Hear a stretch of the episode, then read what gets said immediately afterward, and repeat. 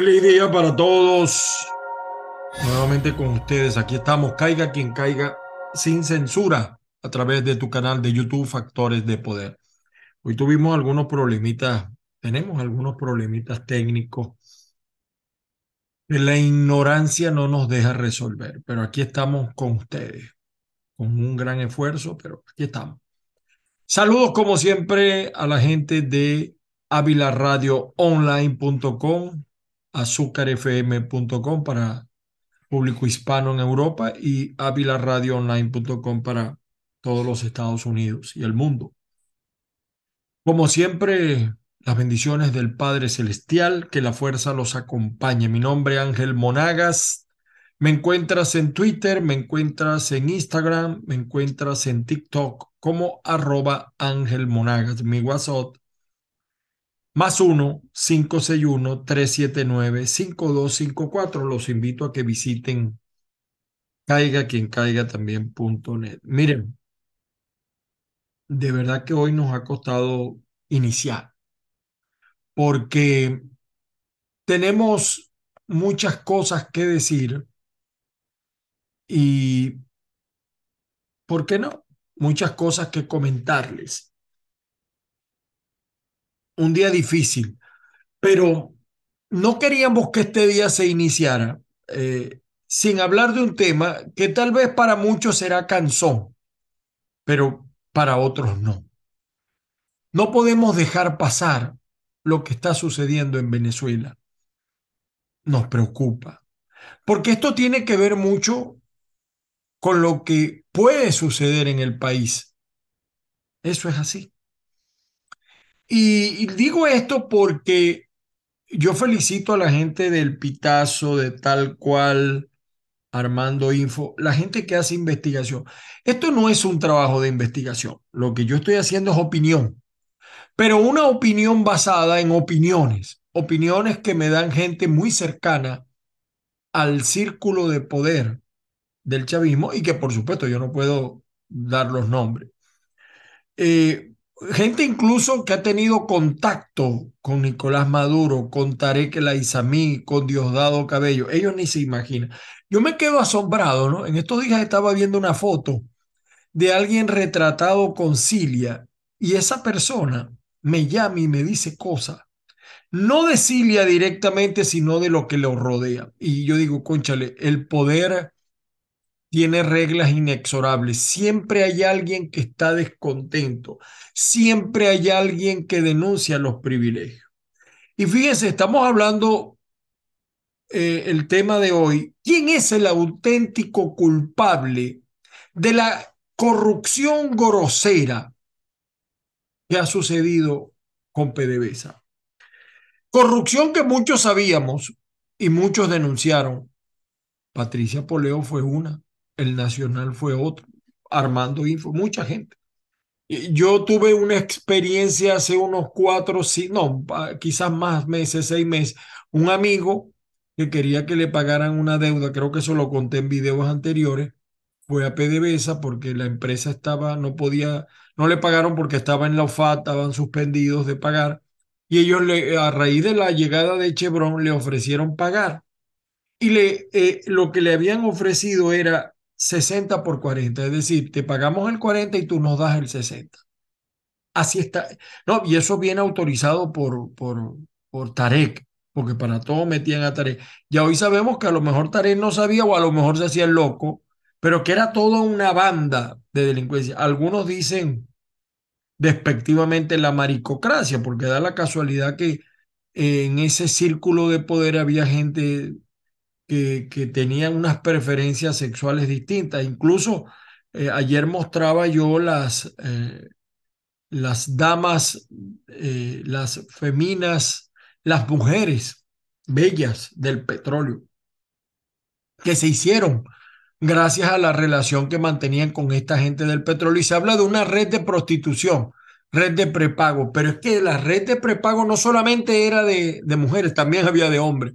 Y ahora entiendo por qué tantos personajes como Esteban Trapielo, una persona, o sea, yo, yo le pido a las autoridades que investiguen a Esteban Trapielo. No puede ser que ese pillo, que ese vagabundo esté en libertad, que no lo procesen.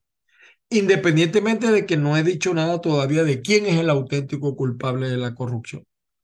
Algunos dicen Maduro, otros dicen Tarek El los cubanos. Fíjese, estamos hablando, porque yo quiero que esto esté claro, de un Maduro que desde el 2013 ha resistido una serie de ataques. No lo estoy alabando, lo estoy mostrando. Claro, ¿por qué ha resistido? Porque tiene un organismo a su lado, como son las Fuerzas Armadas Mercenarias, que por primera vez después de muchos años empezaron a reaccionar, diez años después de que Maduro fue electo. Pero esto comenzó desde Chávez. Y, me dio eh, una cosa que no tiene que ver con el video, me dio mucho dolor que Capriles admitiera que ganó, pero que, que, pero que no reclamó para evitar una tragedia. ¿Y qué más tragedia de la que ha vivido el pueblo venezolano en todos estos años? Vean las cifras de muertos. Ahorita han bajado por la migración, porque más de 7 millones de venezolanos estamos en el exterior. Pero ciertamente reconozco que, fíjese, a Maduro le dieron sanciones, Corte Penal Internacional, eh, se han producido tragedias eh, por su culpa. Eh, de verdad, no, no dudo de todo lo que ha pasado. Protestas diarias.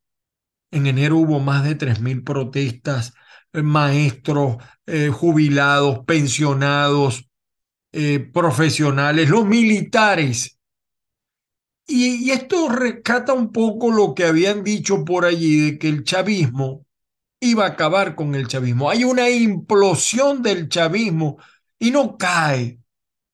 ¿Por qué no cae? Por eso que cuando hablamos quién es el culpable de la tragedia, unos dicen que Maduro, otros dicen que Tare, otros dicen que los dos, otros dicen que los cubanos. No, también tenemos que incluir a la oposición, porque no es posible que después de tantas cosas que se han vivido y con esto que se está viviendo en este momento donde se robaron más de 23 mil millones de dólares y algunos dicen que en dos años desde que está Tarek han sido 700 mil, pero no sé, cifras más, cifras menos. Una, una cifra grosera. No es posible que se mantenga Nicolás. Hay en este momento una gran circunstancia de vulnerabilidad del señor Nicolás Maduro. Y la oposición entonces hablando de elecciones, que si las primarias, no, chico, no, no puede ser. Este es el momento de reaccionar, porque es, después de muchos años, un momento de debilidad grave, grave. Yo creo que incluso es inevitable lo que va a suceder. Maduro está herido de muerte, pero no está muerto. De la agonía puede salvarse. Yo los he visto resucitar de un coma largo. ¿Qué falta? Repito, la oposición.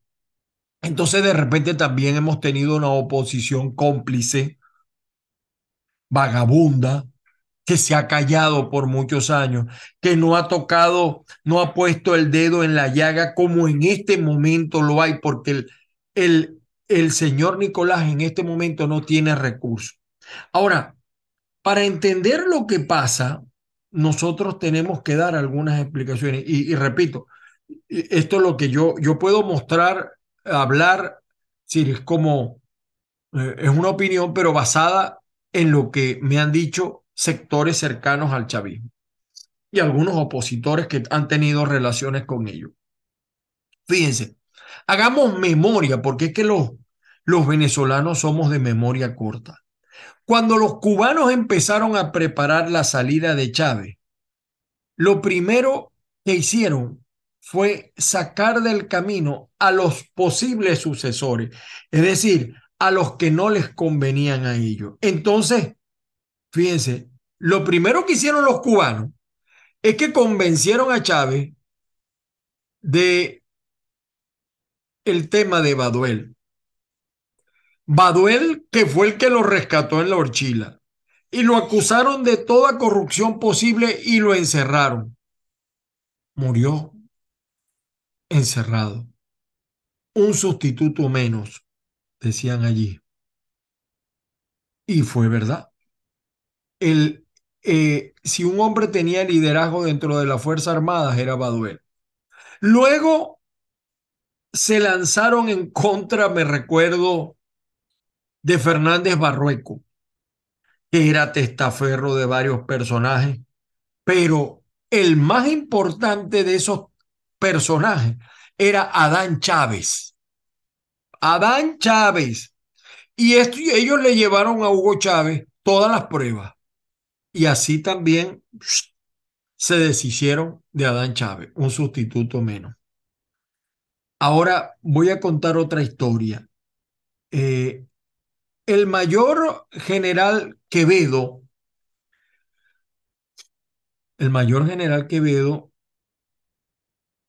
quedó, Quevedo quedó como, dio prioridad a los pagos a Cuba.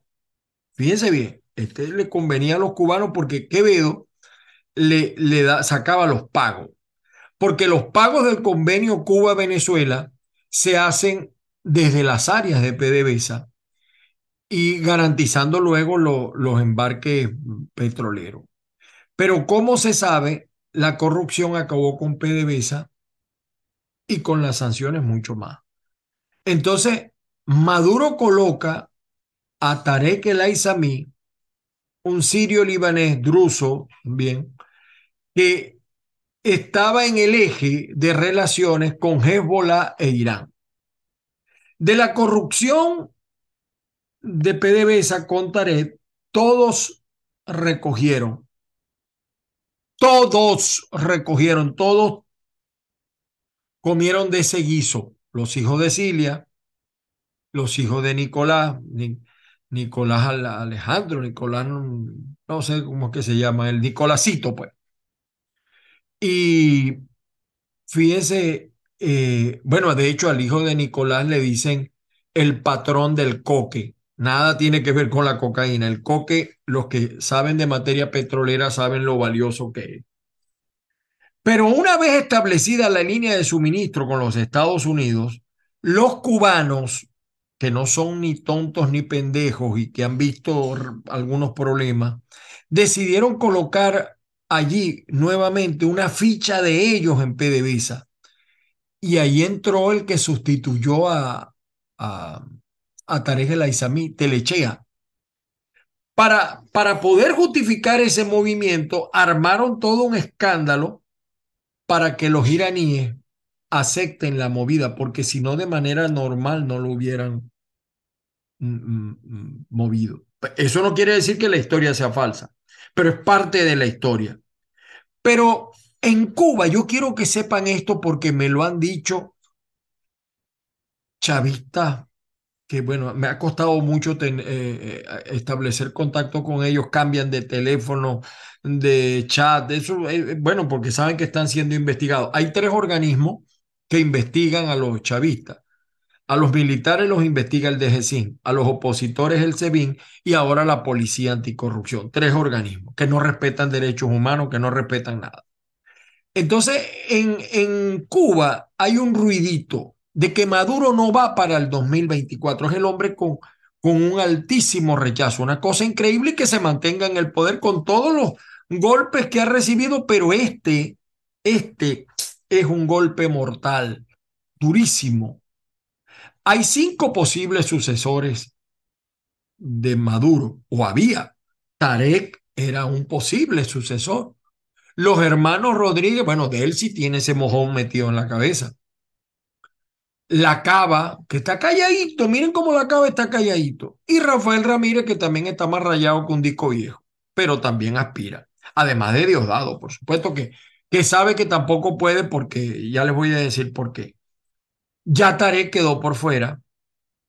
Eh, bueno, hasta les voy a decir esto, ¿no?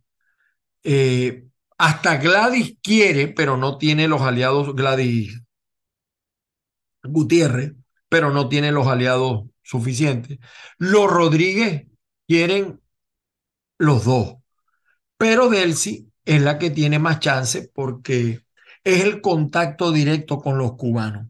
Rafael Ramírez no está caído del todo porque fue durante, o sea, esto es bueno que se lo digan a Rafael Ramírez, por eso tal vez Rafael Ramírez nunca será entrevistado en nuestro programa Zoom eh, Politicón, no por nosotros, nosotros lo quisiéramos entrevistar, pero él no, eh, todos los que les entrevistan, él dice que no le pueden hacer esta pregunta, aquella y la otra. Entonces, Rafael Ramírez fue dura, que esto no se olvide, porque es que aquí hay algunos que no tienen moral para criticar lo que pasa. Rafael Ramírez fue durante mucho tiempo lo que más, los que mejor se portaron con los cubanos en la época de Chávez eh, dura, ¿no? Chávez Maduro. Y Rafael Ramírez piensa que los cubanos le deben el favor, a lo mejor el silencio de lo que realmente mató a Hugo Chávez. Ahora, cuando les digo que eso también pudiera ser pote de humo para distraer, eh, también, por supuesto, eh, me refiero a que ellos necesitaban, los cubanos, un escándalo de esta magnitud para no activar la reacción de los iraníes o, las alarmas de los iraníes. Ya ahora, pero el problema es que la cosa se le fue de las manos y sobredimensionaron el asunto. Pero Hezbollah no está contento. Por eso les digo que Maduro no las tiene muy buenas. Lamentablemente no tenemos una oposición entretenida en elecciones cuando lo que debería montarse es en esto. Tarek El Aizami queda tocado, pero no diluido, no acabado. El ruido, el, el ruido en Cuba lo generó Ramiro Valdés. Eh, eh, Ramiro Valdés, este cubano que ha estado varias veces en Venezuela, él le tiene un apodo a Nicolás. Él le dice el gran mamerto por el tamaño de Nicolás. Eh, de, allí, de allí, pues que él salió de ahí fue que salió la historia de que Maduro no va para el 2024 de Ramírez Valdés y el gran Mamerto. Ahora bien, eh, por ahí vienen libros que se van a publicar. Eh, Nicolás Maduro es un tipo supersticioso. Eh, recuerda que se llevaron hasta, me estaba acordando ahorita, la estatua de María Lionza. Se la llevaron para Sorte el 12 de octubre. Y eso está con la profecía que yo les hablaba la semana pasada, o una profecía pues que pudiera anunciar una traición. Algunos dicen, mira, pero ¿por qué? Porque es que los chavistas creen en brujas, pero no es que todos creemos de alguna manera. Yo no creo en brujas, pero de que vuelan, vuelan. Pero todos tenemos como norte la, fe cristiana. Ellos no. Ellos creen en Changó, en los babalaos, en los paleros, pero de una manera eh, enfermiza. Ahí, e, es una manera enfermiza. Chávez no salía, bueno, de hecho una de las amantes de Chávez fue una bruja y le dijo esto. Y lo que yo les decía, Maduro se reunió con un chamán y le dijo que le quedan dos años, pero no de vida. Y recuerden ustedes también que cuando los cubanos quisieron acabar con Hugo empezaron, está enfermo y está enfermo. Y decían, no, no está enfermo, Chávez está normal. Y así están empezando con Nicolás, está enfermo. Los cubanos siguen siendo una realidad fatídica para el pueblo venezolano.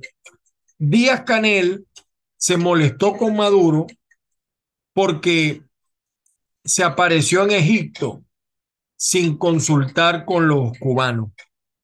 En, en contrapeso, por supuesto, eso molestó mucho a, Díaz Canel. Díaz Canel montó su viaje a China en el avión de Conviasa, porque Maduro no puede hacerle sombra a Díaz Canel, eso no lo aceptan ellos. Los cubanos le prohibieron a Nicolás ir a Argentina para que Díaz Canel se sintiera más cómodo. Eh, es más, también le prohibieron a Maduro ir a República Dominicana y a pesar de que Maduro quería ir y había montado una comitiva, e incluso Casa Militar había montado una avanzada. Eso mismo le pasó a Chávez cuando la cumbre de las Américas en la que fue Obama, ¿se acuerda? Hay que refrescar cosas. Chávez quería ir, pero los cubanos le cerraron el paso y mandaron a Maduro, porque ellos ya habían decidido sustituir a Chávez. Los cubanos, cuando esa cumbre que fue Obama, ya habían decidido sustituir a Chávez. Eso no se nos puede olvidar. Y Chávez tampoco era una mansa paloma. Entonces, cuando queremos descifrar quién es el culpable de lo que pasa en Venezuela, tenemos que seguir mirando a los cubanos, aunque parezca película, pero son ellos. Todo lo demás, todo lo demás es pote de humo. Por cierto, una cosa curiosa, me lo decía una persona de AD. ¿Saben con quién se ha reunido, con quién ha, quién ha tenido contacto con los cubanos? Para, aunque usted no lo crea, Carlos Prosperi a través de una embajada europea, para que ustedes sepan. De Diosdado, algunos dicen, no, pero el número dos es Diosdado. Mire, los cubanos no se preocupan de Diosdado, porque ya a Diosdado le tienen un plan Celaya. Lo montan en un avión y lo sueltan en las costas o en el mar internacional donde los gringos le pongan los ganchos. Fíjense, estaba recordando yo que a la horchila eh, llegaron, cuando el 2002, si no me equivoco, dos comandos en helicóptero. Y Chávez dijo que uno de los dos grupos estaba allí para matarlo. Y en una oportunidad, Chávez le dijo a, le reclamó a Castro Soteldo porque él apareció en la horchila y contó una historia de una celada que le montó Roja Suárez en una reunión convocada por Castro Soteldo justo antes del 4F. Chávez le preguntó a Castro Soteldo. Chávez también tuvo su profecía y por eso es que montaron toda esa parafernalia eh, eh, con los huesos de Bolívar, pero da la casualidad que la profecía se está cumpliendo y se ha cumplido ahí. Los chavistas, bueno, hasta el vagabundo ese de uh, Clodosval Rusián fue contralor chavista también, que todo ellos lo, lo, lo manejaron. Maduro, por supuesto, ahora lejos con los huesos de Bolívar. Y por eso llevaron a lo de María Leonza. Parece película, pero este tipo de personaje cree mucho en esas cosas y eso le hace un gran daño al país, un gran daño, un terrible daño, no solamente desde el punto de vista cultural, sino material. Eh, pero fíjense, ellos incluso decían que María Leonza estaba molesta porque en eso pasó cuando lo de mm, trasladaron la estatua de María Leonza, eh, justo después pasó lo de Tejería. Porque es que en Tejerías. Nicolásito tiene que ver con lo del cerro de níquel, que agravó la situación con lo de la lluvia o que quizás la causó, porque los organismos de defensa, eh, eh, tipo ONG de, ambientales, advirtieron varias veces de lo que iba a pasar y no pararon bola porque había los intereses de Nicolásito. Quizás esto suene a sarcasmo, pero puede ser verdad. Eh, lo cierto, señores, es que la fecha de vencimiento la pusieron los cubanos eh, y ellos fueron los que colocaron a Maduro allí. La oposición está desorientada y yo creo que hay que volver a señalar el camino. El chavismo, algunos dicen que se murió cuando murió Chávez. Sí, un tipo de chavismo se murió. Lo que queda es la parranda del velorio, que evidentemente ha durado mucho tiempo. ¿Qué tiene que hacer la oposición? Sacar, acabar con el discurso de Chávez, que ganó un, importante porcentaje del electorado. Eh, fíjense que